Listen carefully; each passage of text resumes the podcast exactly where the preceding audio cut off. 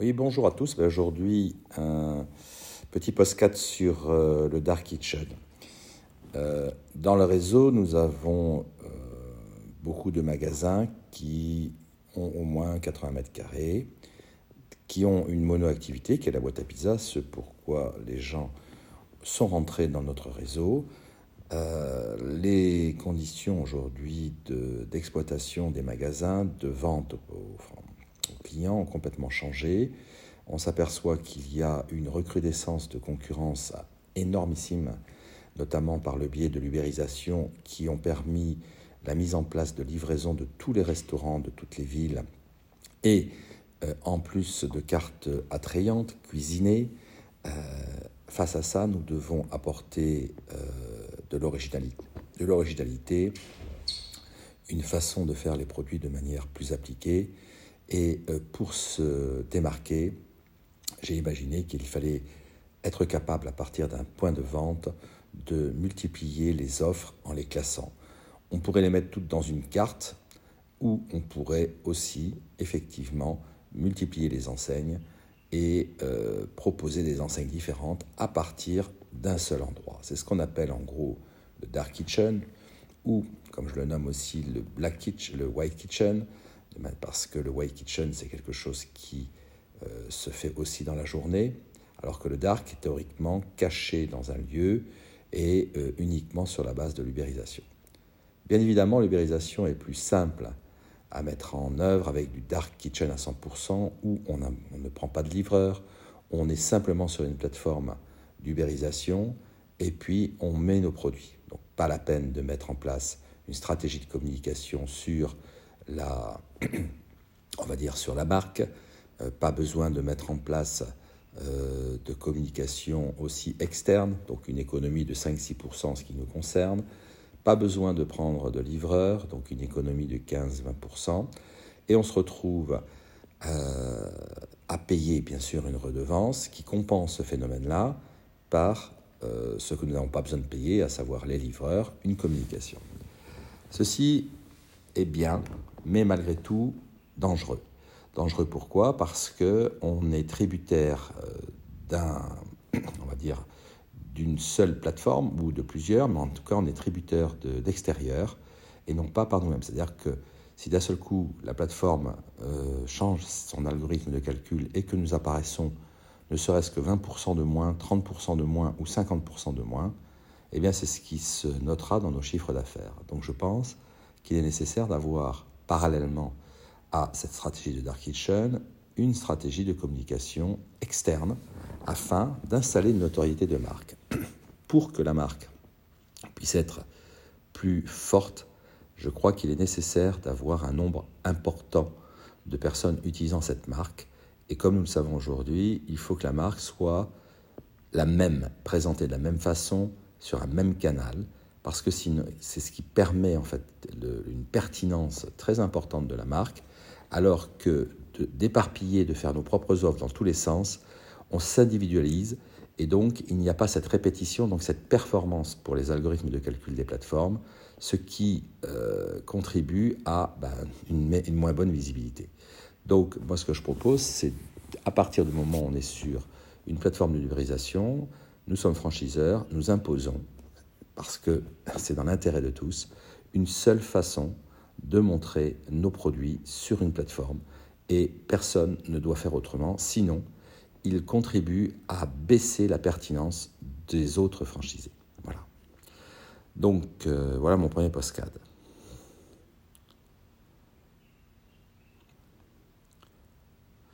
En ce qui concerne maintenant la mise en place des différentes dark kitchen, je crois qu'en l'état actuel, il est très facile pour nous de proposer des variétés d'enseignes de pizza, classer euh, les italiennes, les américaines et j'ai envie de dire les gourmets.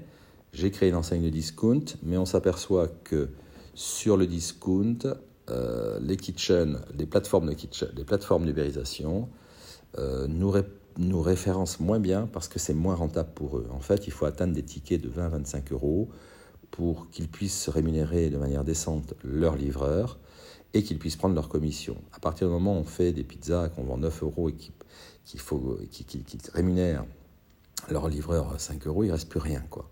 Donc, euh, donc je pense qu'il faut faire des offres dans lesquelles euh, les systèmes de ou les systèmes d'ubérisation de, gagnent leur vie.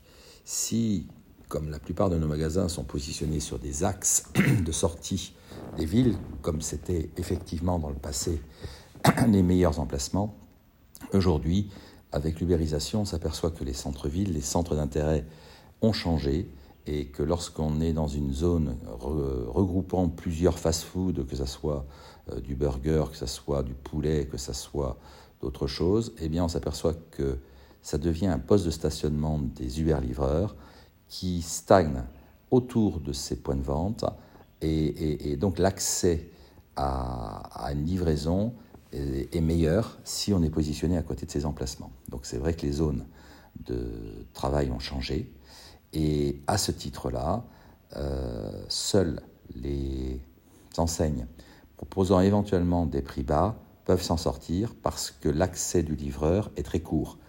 Comme ils sont positionnés à côté, il faut même pas 30 secondes pour aller prendre une commande. Que nous, sur les axes, s'ils sont centrés-ville et qu'on est sur un axe sortant d'une moyenne ville, euh, le temps que l'Uber-livreur vienne et reparte, bien évidemment, c'est beaucoup plus long, beaucoup plus cher pour les plateformes.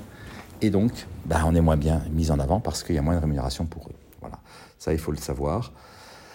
Donc, euh, mon idée est soit de, d'orienter nos kitchens vers euh, vraiment une proposition originale, de, de, proposer des produits très originaux, différents de la concurrence, soit, si on est placé en centre-ville, à proximité d'un centre de livraison intense, eh bien à ce moment-là, on peut euh, effectivement faire des produits moins chers. Par contre, ce qu'il y a aussi, c'est que en mettant en place un certain nombre d'enseignes dans un même point de vente, et nous avons le cas sur un magasin qui est comme Rangueil, même si Rangueil, attention, est à côté d'un fast-food de burger important, McDonald's, euh, on s'aperçoit que maintenant, en proposant 6, 7 cuisines, donc 7 concepts à partir de ce magasin, qui est bientôt à deux fois et demi le chiffre d'affaires qu'il faisait euh, il y a à peine un an, on s'aperçoit que les livreurs, les Uber-livreurs, eh bien, stagnent et stationnent à proximité du point de vente de Rangueil. Donc, on augmente sans arrêt le chiffre d'affaires et plus on augmente, plus il y a de commandes, plus les Uber-livreurs stationnent à côté de nos magasins. Donc, c'est vraiment un cercle vicieux.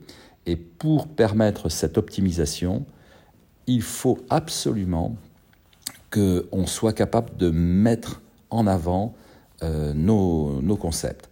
Et pour les mettre en avant, il faut bien sûr respecter au maximum euh, les consignes d'ouverture et de fermeture des magasins. Il ne faut pas être pénalisé par les plateformes parce qu'on a oublié de biper comme qu'on était ouvert après si on ouvre à 11h30 et qu'on bip à, ça c'est très important. C'est rien pour nous à faire, c'est extrêmement facile. C'est simplement un peu de conscience professionnelle, mais euh, en tout cas il faut absolument être euh, vigilant là-dessus. Ensuite, il faut considérer que les Uber livreurs, euh, il faut bien les soigner. C'est essentiel, c'est-à-dire que je connais certains franchisés qui sont capables de leur offrir des petits cafés, des fois des petites parts de pizza, etc. Du coup, les Uber-livreurs ont leur partie de cotation de votre prestation et donc ils vont bien vous noter parce qu'ils vont vouloir revenir chez vous. Donc ça, ça paraît, nous on ne le voit pas, mais on est vraiment dans l'esprit commerçant.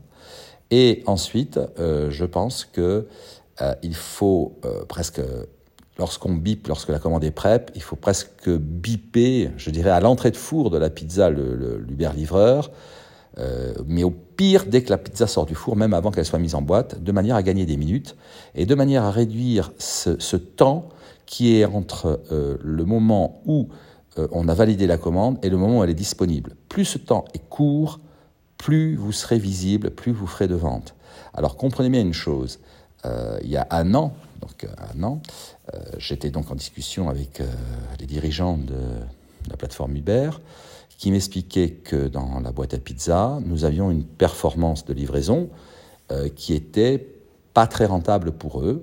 Alors sur le ticket moyen, oui, mais par contre, en termes de rotation par heure, on n'était pas bon. Pourquoi? Parce qu'on était en moyenne, ils ont des statistiques très précises, de l'ordre de 50 minutes pour faire une prestation de livraison d'une commande de 24 euros en moyenne par livreur.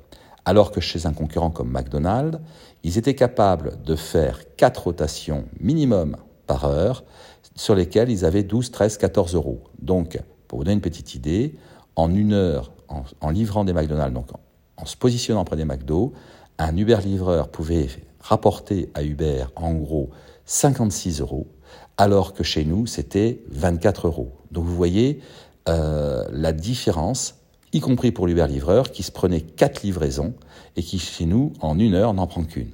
Donc il faut absolument qu'on soit capable d'optimiser ce timing de manière à ce que sur les plateformes, lorsque vous voyez le temps moyen de, livraison, que ce temps moyen soit le plus court possible. C'est essentiel pour euh, obtenir une bonne note et être bien placé pour l'Uber. Alors plus on est capable effectivement d'optimiser ce timing, plus vous allez être vu, plus vous vendrez. Voilà. Donc ça, c'est vraiment un des secrets euh, de l'ubérisation, de manière à ce qu'on puisse être visible. Donc, bien évidemment, la pizza prend du temps. Euh, lorsque l'on fait du burger ou du tacos, c'est plus court comme timing. Donc sur le tacos, nous sommes en train effectivement d'améliorer extrêmement, on va dire, le temps de fabrication de ces tacos. Et aujourd'hui, on est capable effectivement d'avoir des temps moyens d'accès beaucoup plus rapides, ce qui fait que dans un seul magasin, il est capable, il est possible, pardon, d'améliorer considérablement votre chiffre d'affaires en ajoutant des concept stores.